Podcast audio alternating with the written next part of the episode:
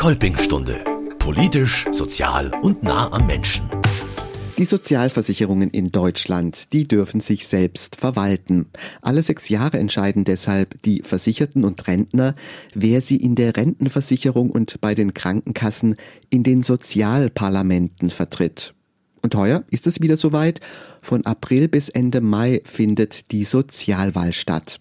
Wie die funktioniert, was Selbstverwaltung genau bedeutet und wieso das Kolpingwerk im Rahmen der Arbeitsgemeinschaft christlicher Arbeitnehmerorganisationen ACA bei der Sozialwahl antritt, das klären wir heute für Sie in der Kolpingstunde zusammen mit Johann Mayer. Er leitet bei Kolping den Diözesanfachausschuss Arbeitswelt und Soziales und ist auch Mitglied im gleichnamigen Bundesfachausschuss.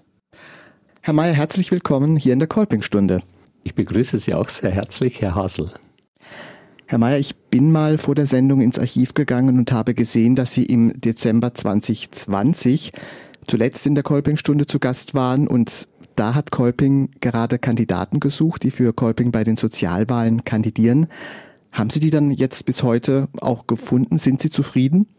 Das Ganze hat sehr gut geklappt. Dank auch äh, Ihres Aufrufes. Da haben sich auch ein paar gemeldet. Wir konnten Gott sei Dank Listen stellen, also im Verbund mit den ACA-Partnern der katholischen Arbeiterbewegung und den evangelischen Arbeiterbund. Die meisten Wahlberechtigten dürften schon einen Infobrief zur Sozialwahl erhalten haben. Herr Mayer, was steht denn in diesem Infobrief? Damit äh, wurden die darauf hingewiesen von ihren jeweiligen Kassen, dass Sozialwahlen wieder stattfinden und dass sie nicht nur passives, sondern auch aktives Wahlrecht dabei haben.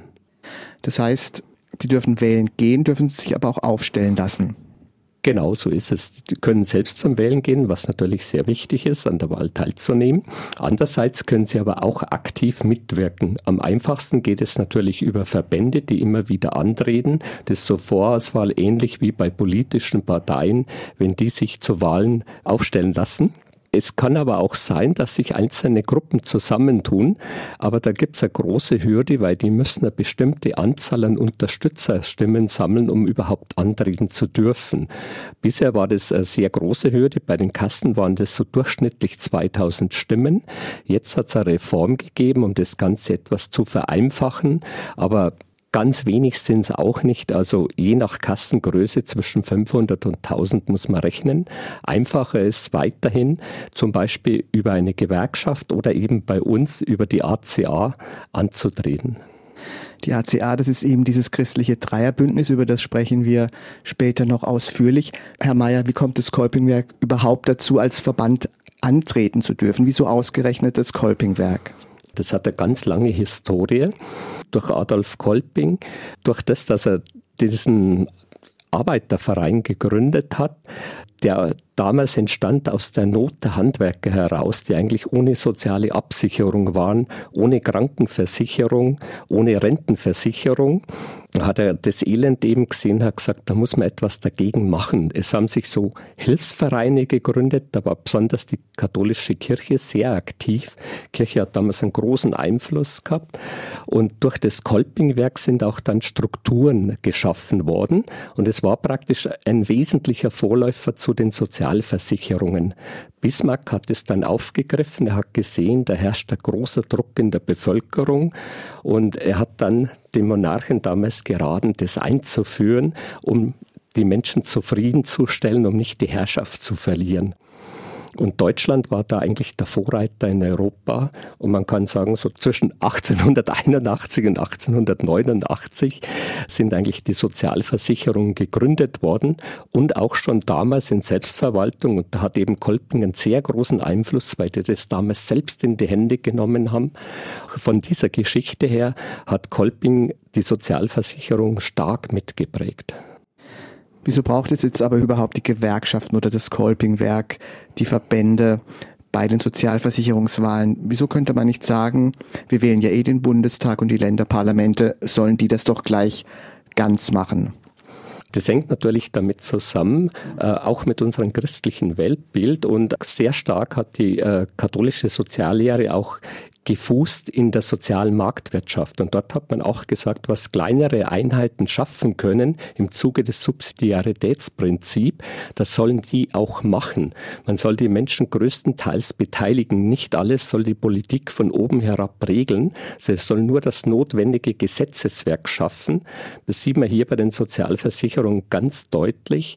Der Gesetzgeber gibt bestimmte Maßnahmen vor, was zum Beispiel erfüllt werden muss, welche Aufgaben, sagt man mal, in der Krankenversicherung oder in der Rentenversicherung, welches Mindestmaß an Rente Minimum garantiert werden muss. Aber die Ausgestaltung von dem Ganzen, das überlässt man dann den Tarifpartnern. Einerseits den Arbeitgebern, andererseits den Arbeitnehmern. Die besetzen ja diese Ausschüsse paritätisch. In letzter Zeit wird sogar häufig kritisiert, dass die Politik zu viel Einfluss genommen hat, also gerade in der Rentenpolitik, weil es war auch bei allen Wahlen ein sehr, sehr großes Thema. Aber nichtsdestotrotz von der Ausgestaltung, von der strategischen Ausrichtung her bleibt es alles noch im Zuge des Subsidiaritätsprinzips bei den Partnern. Nehmen wir jetzt einfach mal ein praktisches Beispiel, Herr May, nämlich äh, mich selbst. Es ist kein Geheimnis. Ich bin gesetzlich krankenversichert bei einer der großen sogenannten Ersatzkassen. Was wähle ich denn jetzt bei meiner Kasse genau? Was ist das für ein Gremium? Man wählt bei den Kassen, bei der AOK Verwaltungsbeiräte, bei den anderen die Vertreter. Da gibt es eine Vertreterversammlung und das ist eigentlich äh, das höchste Gremium. Die wählen wiederum ihr Direktorium, die wählen äh, die einzelnen Aufsichtsstellen. Die kontrollieren zum Beispiel den Haushalt, da gibt es einen Haushaltsausschuss, die besetzen Widerspruchausschüsse, wenn zum Beispiel etwas nicht bezahlt wird, dann kann das im Widerspruchsausschuss, wenn einer kommt, geregelt werden. Das kann dann doch hinterher noch zum Erfolg führen.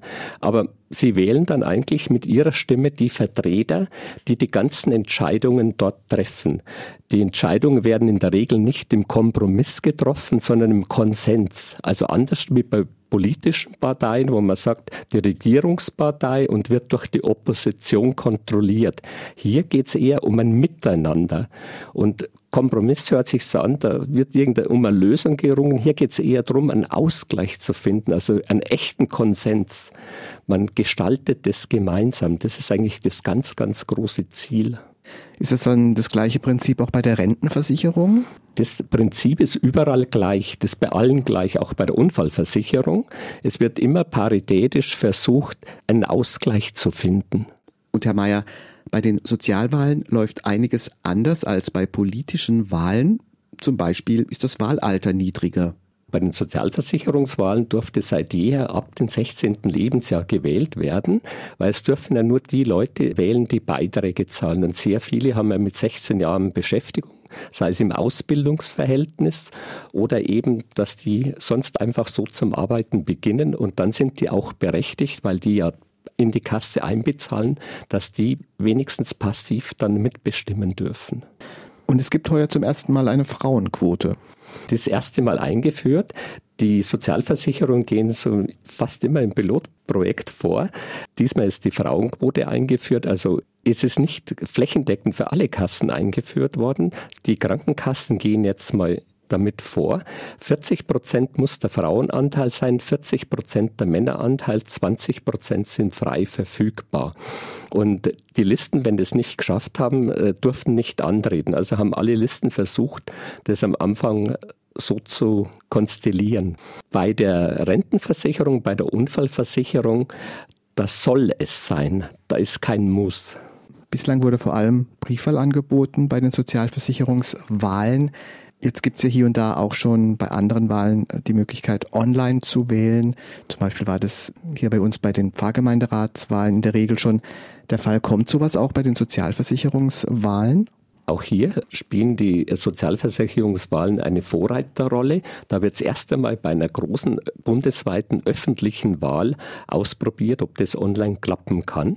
Und zwar auch hier nicht wieder bei allen Kassen, die schaffen das momentan nicht organisatorisch, aber die Ersatzkassen, die machen das, alle Ersatzkassen und die AOK Hessen dazu. Das heißt, meine Ersatzkasse wird mich dann noch informieren, dass ich das machen kann. Sie bekommen Anschreiben, Sie werden informiert. Sie können gleichzeitig Brief- oder Online-Wahl machen, aber nicht beides. Es zählt nur eine Stimme und hier ist so, hier zählt dann die Online-Wahl und die Briefwahl fällt dann weg. Es war so, dass über viele Jahrzehnte in etwa die Wahlbeteiligung, sagen wir so bei 40 Prozent lag, ist dann noch ein bisschen abgerutscht, glaube ich. Das letzte Mal waren es 30 Prozent. Glauben Sie, da wird es jetzt einen neuen Aufschwung geben durch die Online-Möglichkeit? Das wird der hofft.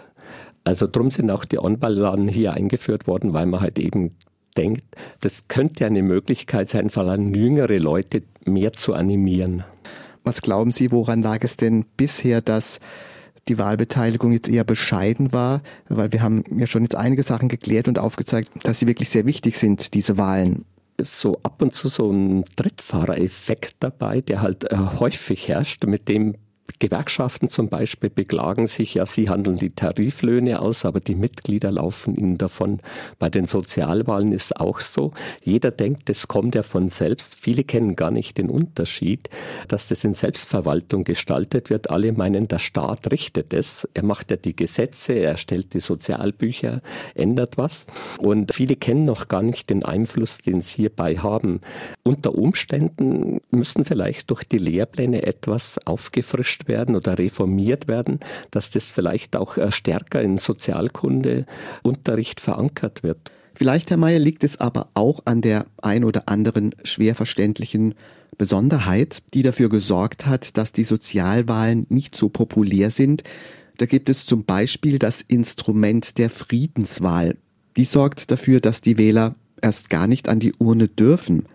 Wann kann es denn dazu kommen, dass die Friedenswahl zum Zug kommt und die Versicherten nicht wählen müssen. Ist einigermaßen umstritten. Friedenswahl heißt, wenn jetzt Listen gebildet werden auf Arbeitgeber, Arbeitnehmerseite und es finden sich zum Beispiel nur jeweils eine Liste auf jeder Seite und nicht mehr Kandidaten, wie Plätze zur Verfügung stehen, dann sind die gewählt, weil es ja keine anderen gibt. Aber die Friedenswahlen, denen geht ja etwas voraus, denen geht ein äh, Auswahlverfahren voraus, so ähnlich wie bei den Parteien, die ihre Landesliste erstellen zum Beispiel. Jetzt haben wir ja dann Landtagswahlen. Da werden auch auf den Landeslisten Kandidaten präsentiert und die sind ja meistens dann schon politisch erfahren. Bei uns ist ähnlich. Da wird eine sehr starke Auswahl getroffen. Einerseits rufen wir auf, wir schreiben aus, jeder kann sich bei uns melden. Also der Interesse hat und der bei uns muss er jetzt Mitglied sein, genauso ist es jetzt bei der Gewerkschaft oder bei unseren Partnerverbänden, bei der KAB oder bei den evangelischen Arbeitnehmerverbänden. Da ist so neben persönlichen Voraussetzungen, also Wahlfähigkeit, 18 äh, Jahre mindestens und so, äh, kommt es halt auch sehr stark darauf an, ob jemand geeignet ist. Also wir legen dann schon Wert drauf bei dem Verfahren. Die werden ja auch dann reingewählt auf die Liste. Die müssen sich vorstellen, müssen präsentieren, warum sie das wollen. Dann kommt es darauf an, haben die fachliche Kenntnisse, spezifisch haben die Sozialkompetenz, können die mit anderen zusammenarbeiten, sind die teamfähig es kommt auch darauf an, haben die wirtschaftliche Kenntnisse. Es muss ja dann auch alles kontrolliert werden, der Haushalt, der Jahresabschluss aufgestellt, der hinterher wieder kontrolliert. Und da wird eine große Vorauswahl getroffen, welche Leute sind dazu befähigt, die uns vertreten. Und die werden ja dann aus einer Auswahl auf diese Liste gewählt und die dann Platz finden auf unserer Liste. Davon kann man ausgehen, dass die meisten Kandidaten entweder schon einiges an Erfahrung aufweisen können oder sehr gewillt sind, die sich anzueignen. Herr Mayer, lassen Sie uns über das christliche Dreierbündnis reden, das wir schon kurz in der Sendung auch angerissen haben. Trifft man sich da noch vor den Wahlen? Läuft es so ab, also wie sich eine zukünftige Koalition vielleicht in der Politik darauf verständigt? Oder wie muss man sich das vorstellen? Wie ist das so der Kontakt untereinander? Hier in Oberbayern haben wir turnusmäßig unsere Sitzungen, die laufen ungefähr so im Schnitt alle sechs bis acht Wochen ab, je nach Dringlichkeit. Jetzt kurz vor den Sozialwahlen treffen wir uns häufiger.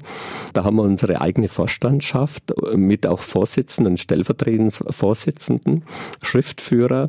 Hier wird alles, was die ACA betrifft, beschlossen. Und wir stellen auch unsere Delegierten, die dann wieder weiter vertreten auf den Landes- oder Bundesversammlungen. Was würden Sie sagen, sind die Vorteile des Bündnisses? Wir sind schlagkräftiger, wir sind größer, müssen nicht einzeln antreten und sparen uns dadurch massive Kosten. Wir haben schon vorhin über die Grundaufgaben der Selbstverwaltung gesprochen und wenn wir jetzt mal genau auf dieses Bündnis schauen, was hat es jetzt zum Beispiel in den letzten sechs Jahren getan? Wir versuchen natürlich unsere Vertreter, die uns bei den verschiedenen Kassen oder unsere äh, Verwaltungsbeiräte, versuchen wir immer zu schulen, damit die in unserem Sinne auch tätig werden. Uns geht es darum, dass das christliche Menschenbild, das bei uns im Vordergrund stellt, dass sich das widerspiegelt in dieser Arbeit, die dort bei diesen Sozialversicherungsträgern passieren. Also als Beispiel zum Beispiel bei der Unfallversicherung, da legen wir sehr starken Wert auf Prävention, also auf Maßnahmen, dass überhaupt keine Unfälle passieren, dass der Mensch heil und unversehrt bleibt. Sollte was passieren, dass ihm natürlich hinterher bestmöglichst geholfen wird, dass er wieder ins normale Leben eingegliedert werden kann, wieder zurückfindet, nach Möglichkeit auch wieder seinen Arbeitsplatz wieder bekommt und dort wieder arbeiten kann. Äh, wir versuchen, dem Mensch gerecht zu werden und versuchen dahingehend, dass die Mitglieder uns in diesem Sinne vertreten egal ob Rentenversicherung oder Krankenkasse. Bei diesen Einrichtungen geht es ja um die Zukunftsthemen immer schlechthin, also um die Rente, bei den Krankenkassen um Gesundheit und Pflege. Machen Sie sich da dann auch dezidiert Gedanken oder Vorschläge, wie jetzt mit der Rente weiter zu verfahren ist? Der Generationenvertrag wird ja nicht ewig tragen. Wir haben in der ACA natürlich ein gemeinsames Rentenmodell der katholischen Verbände erarbeitet, wo sich die Evangelischen mit angeschlossen haben, haben das aber mehrfach schon reformieren müssen. Aber vom Grundprinzip her ist es bei uns gleich. Wir fordern zum Beispiel eine sogenannte starke Sockelrente, die dazu dient, das Existenzminimum gut abzusichern im Alter. Und diese Sockelrente, die muss jedem Menschen zuteil werden, unabhängig vom Erwerbsleben oder von der Länge des Erwerbslebens. Und daraufhin aufbauend kommen dann die ganzen leistungsbezogenen Aspekte. Also noch eine starke Rente dazu, die man aus dem Arbeitsleben erwirbt. Und da sagen wir, wenn es geht, gekoppelt mit Betriebsrenten. Die Aktienrente, die jetzt momentan so in aller Munde ist, die lehnen wir ab. Die Lage der Mitarbeiter in der Pflege beziehungsweise in den Krankenhäusern war ein ganz großes Thema in der Corona-Zeit. Aber viel mehr als Applaus für diese Menschen, die diesen Dienst leisten, blieb dann doch nicht übrig. Hat da die Corona-Krise zumindest bei Ihnen im Bündnis oder auch bei der Selbstverwaltung ein Umdenken irgendwie bewirkt? Kann man da was tun? Die Pflegeversicherung, das haben wir schon sehr, sehr lange auf dem Schirm. Und unser großes Anliegen war, was ja inzwischen passiert ist, dass auch die Pflegeberuf im dualen System stattfindet, nicht nur wie früher nur über Fachschulen oder so. Und wir haben dabei festgestellt, also der erlernte Pflegeberuf, das ist der mit der kürzesten Verweildauer im erlernten Beruf. Nicht mehr fünf Jahre sind die Menschen durchschnittlich im Dienst. Wir haben gefordert, mindestens die Ausbildung, die hinterher ständig begleitet wird mit dem, was beruflich kommt, also mit äh, Umgang mit Demenzerkranken, der immer mehr kommt. Aber was wir halt gesehen haben, dieser Schlüssel, der da war, dieser Personalschlüssel, der wurde meistens nicht eingehalten, weil sehr viel private Pflegeheime profitorientiert waren. Uns hat ein junger Mann erzählt, der den Beruf sehr, sehr gerne gemacht hat, Ihm ist jede Freundin davon gelaufen, weil wenn er mit ihr was ausgemacht hat, dass er ins Kino geht, dann hat es geheißen, eine Kollegin ist erkrankt, da musste er wieder einen Nachtdienst antreten. Und was halt noch sehr, sehr wichtig wäre, dass die auch mehr Zeit aufwenden dürfen, Zuwendung zu dem Menschen zu geben. Meistens ist es so getaktet, dass die gerade so Zeit haben, die Hygienemaßnahmen durchzuführen, das Allernötigste. Und ich denke, in dem Bereich muss sehr, sehr viel passieren. Jetzt ist, glaube ich, gerade der Söder unterwegs, um Pflegekräfte aus Albanien und Rumänien anzuwerben. Das ist natürlich nicht unser Ziel. Wir sagen halt, man kann nicht diesen Menschen in den Nachbarländern die Pfleger entziehen, dann haben die dort die nicht. Man muss versuchen, die hier auszubilden mit den Menschen, die hier sind. Dass man die auch anständig dann vielleicht honoriert, die Leistungen, dass man sagen kann, wir schaffen das hier. Wir müssen eben mehr Wert drauf legen. Gesellschaftlich muss mehr Wert drauf gelegt werden. Wir sprechen heute über die bevorstehenden Sozialwahlen im April und Mai mit Hans Mayer vom Kolping Diözesanfachausschuss Arbeitswelt und Soziales. Herr Mayer, das Kolpingwerk und mit ihm das christliche Bündnis ACA möchten bei der Sozialwahl natürlich erfolgreich abschneiden. Dafür müssen sie natürlich vor allem die eigenen Mitglieder motivieren, bei der Sozialwahl mitzumachen. Gibt es da spezielle Infoveranstaltungen? Wie gehen Sie da vor? Das läuft schon, das haben wir natürlich schon versucht ausreichend zu machen. Also wir haben nur begrenzte Mittel und wir wollen auch da nicht jetzt mit unseren Mitteln so umwerfen, weil das äh, können wir einfach nicht machen. Das können wir unseren Mitgliedern gegenüber nicht verantworten. Aber wir versuchen halt weitgehend äh, unsere Mitglieder aufmerksam zu machen, Werbungen im Verein zu betreiben über die örtlichen Medien und zusätzlich wird natürlich in dem Maße, wie es uns möglich ist, versucht auch noch an die Öffentlichkeit zu gehen. Aber wir werden jetzt da nicht die ganz großen Werbeplakataktionen machen oder so. Dazu sind wir finanziell nicht in der Lage und ist auch nicht unser Stil. Ich denke, dass man einfach immer weiter versucht, Mundpropaganda zu machen, auf uns aufmerksam zu machen und eben so weit wie es geht auf die kleine Art und Weise Wähler zu gewinnen. Dann haben Sie jetzt zum Schluss, Herr Mayer, noch die Chance hier für einen Wahlaufruf. Was ist aus Ihrer Sicht das wichtigste Argument, heuer an den Sozialversicherungswahlen teilzunehmen, die Stimme abzugeben? Für den Erhalt der Sozialversicherungen und die Stärkung der Selbstverwaltung ist es ganz, ganz wichtig, dass man wirklich passiv wenigstens am Wahlrecht teilnimmt. Zu wünschen wäre es natürlich, dass sich jeder Einzelne vielleicht Gedanken macht, dass er später selbst kandidiert. Wir würden uns sehr, sehr freuen, wenn sich bei uns melden würden. Dann schauen wir mal, was daraus wird, Herr Mayer. Und dass die Wahlbeteiligung auch ansteigt, wenn es hier und da online möglich ist, könnte das ja auch der Fall sein. Herzlichen Dank, Herr Mayer, dass Sie heute in der Kolpingstunde waren und uns die Sozialversicherungswahlen 2023 vorgestellt haben. Herzlichen Dank. Und das war's von uns in der Kolpingstunde. Am Mikrofon war Paul Hasel. Das war die Kolpingstunde. Produziert in Zusammenarbeit mit dem katholischen Medienhaus St. Michaelsbund. Wir machen Ihren Podcast.